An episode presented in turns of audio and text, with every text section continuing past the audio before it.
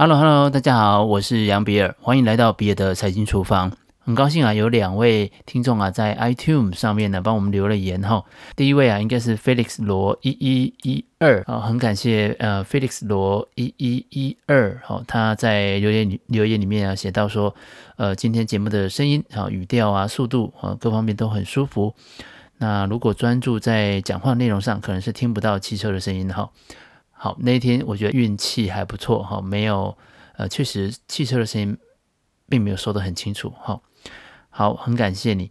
呃，另外呢，叫做小鱼小鱼零四零二，呃，前几天他留言哈，他说呢，三月初才刚刚加入 Podcast，然后呢之后每周一三五都会准时收听别的财经厨房。好，嗯，很感谢你哈。那他说很喜欢听这个节目。啊，短短的时间呢，就可以吸收到很多的讯息跟知识。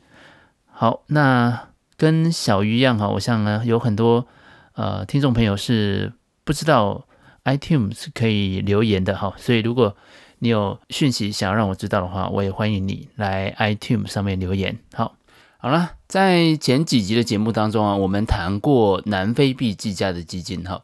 老实说呢，呃，我是一种非常懊悔的心情在做这样一个节目，啊，但是呢，呃，有朋友留言给我说，哈哈哈，还有没有？什么哈哈哈？还有没有是什么意思？他的意思好像是说，嗯，还有吗？还还有更多赔钱的故事吗？嗯，当然有。所以我是要让我想到啊，呃，那我是不是可以做一集？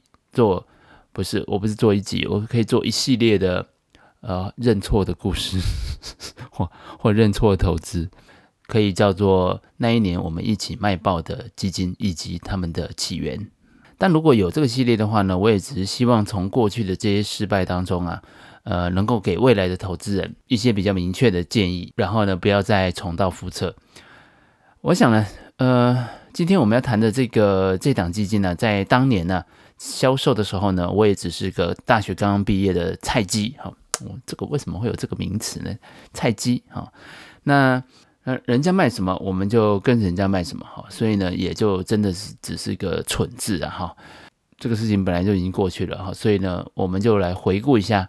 那这档产品呢，它是怎么样爆红的？然后它又是怎么垮的？哈，所以呢，我们今天的主角啊是两千零六年的合银全球新兴市场债。那我接下来可能就简称它为合银新兴债哈。那我先交代一下整个这个事件的呃时间序列。两千零六年的八月份呢，台湾开始正式实施新的境外基金总代理制。那未来啊，呃，所有的境外基金要进台湾呢，它都必须在台湾先。设立一个总代理机构，然后呢，由总代理机构啊来负责所有在台湾的销售业务。那两千零六年的九月份呢，合银新兴市场债啊正式引进台湾。两千零七年的四月十三号啊，传出呢他的基金经理人离职了哈。那两千零八年的十二月，那这档基金呢就并入了发发 L one 的全球新兴市场优选债券基金。好，回顾完整个事件的时间序列之后，我们就来聊一聊这个故事吧。两千零七年的时候呢，有一篇文章哈，是理财周刊上面刊登的哈，他用了下面这些文字啊来介绍了合银新兴市场债。他说呢，合银全球新兴市场债券基金过去一年堪称债券界天王，巴西籍的基金经理人拉斐尔卡辛在业界独树一格的操盘策略，两千零六年创造将近三十个百分点偏离市场行情的高报酬率。好，确实呢，回顾两千零六年的历史啊，在前十大的这个啊债券基金当中呢，新兴市场债券呢，它就占了七名。那其中啊，合银的全球新兴市场债券，那可以说是在同类型的产品里面呢出类拔萃的，因为在整个年度来说呢，合银新兴市场债啊，在美元计价的部分总共是上涨了二十八点三个百分点。在两千零六年的时候啊，它不但是啊超越了 benchmark，它也比业界的平均啊，十五个百分点左右的报酬率啊，高出了一大截。所以，为什么合银新兴市场债能够创造这么高的报酬率呢？主要的原因呢，就是基金经理人不按牌理出牌的操作逻辑。好，那这个基金经理人是谁呢？呃，合银新兴市场债的基金经理人是巴西籍的拉斐尔卡辛。所以，卡辛呢，跟我们呃熟悉的这个基金经理人呢的印象有很大的不一样。他呢精力充沛，然后呢讲话的声音非常洪亮，充满了抑扬顿挫。同时啊，他有一身呢这个黝黑的肌肤，同时啊，他的笑容啊也跟阳光般一样灿烂。他来台湾演讲的时候啊，会场啊通常是座无虚席，所以呢，身为这个卡粉啊，没办法坐在现场听啊演讲啊，也要挤在啊会场的后方啊啊恭逢其盛一下哈。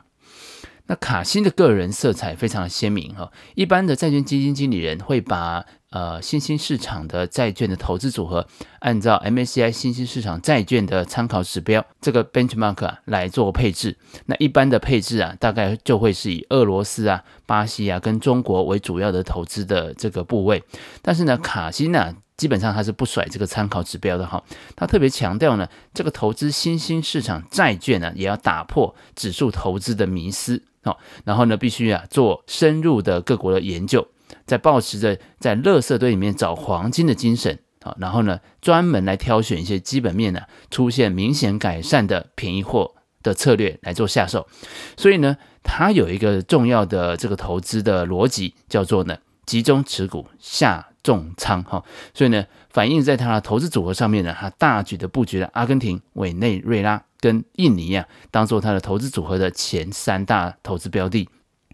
好，那所谓的重仓到底是多重呢？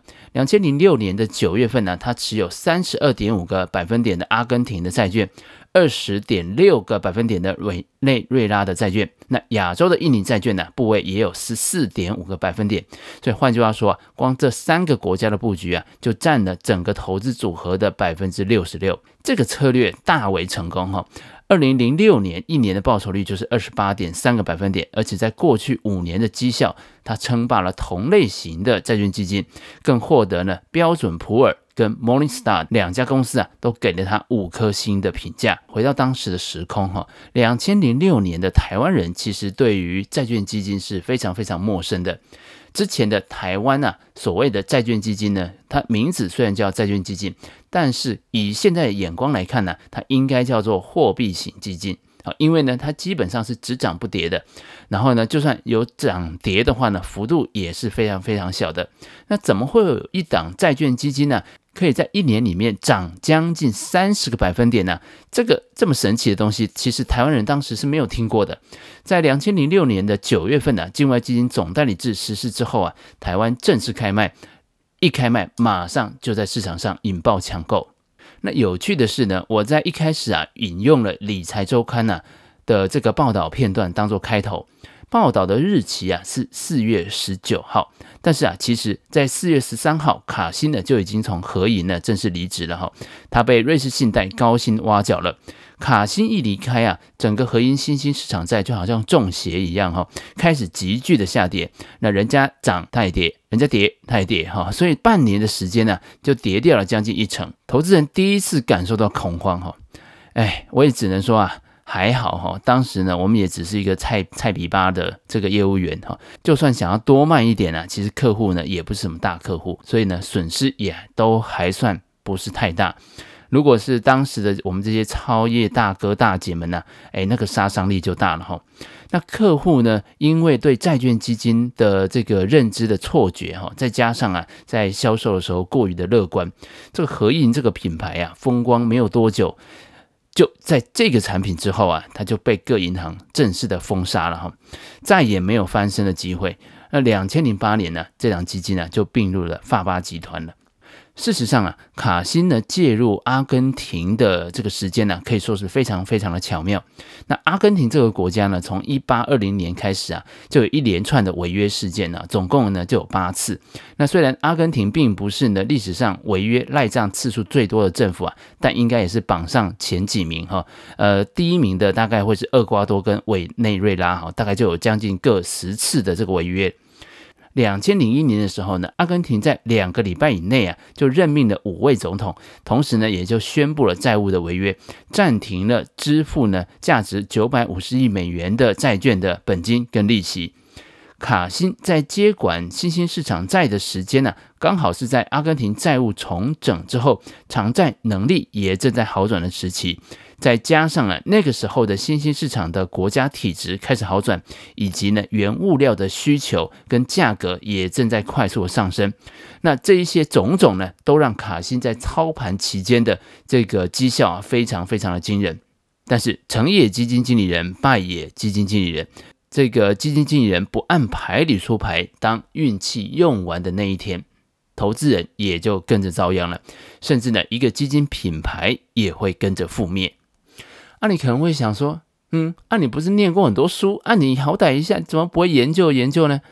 嗯，对呀，哈，但是我们当时呢，这个在菜鸡的眼里啊，啊，这些外商的基金的通路代表头衔都是什么副总裁啊，哈，资深总监呐，哈，听着高高大上的啊称号，再加上人家是外商嘛，哈，我我第一次听说基金通路代表一年可以领四五百万的奖金，就是这个时候。只能说是羡慕啊，对不对？羡慕的不得了。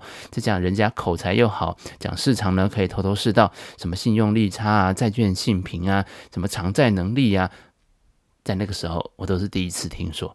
所以呢，再加上绩效摆在眼前，怎么样？卖还是不卖？对，你看卖了，然后呢，然后就栽了。哎，好了，这个让我想到呢，今年呢，阿根廷啊，好像。又需要支付将近三百八十七亿美元的利息跟本金了。那阿根廷的总债务现在已经高达三千一百一十亿的美元，这其中啊包含来自 IMF 的贷款，以及啊投资人持有的美元债券跟本地货币的债券。那似乎啊新任的总统他又想要再来赖账一次的哈。那这个也有可能成为在肺炎疫情之后啊再添一只黑天鹅。好了，以上啊就是本周认错系列的内容。嗯，没有了啊。以上啊就是比尔的财经厨房想要提供给你的，让我们一起轻松活好每一天。我们下次见。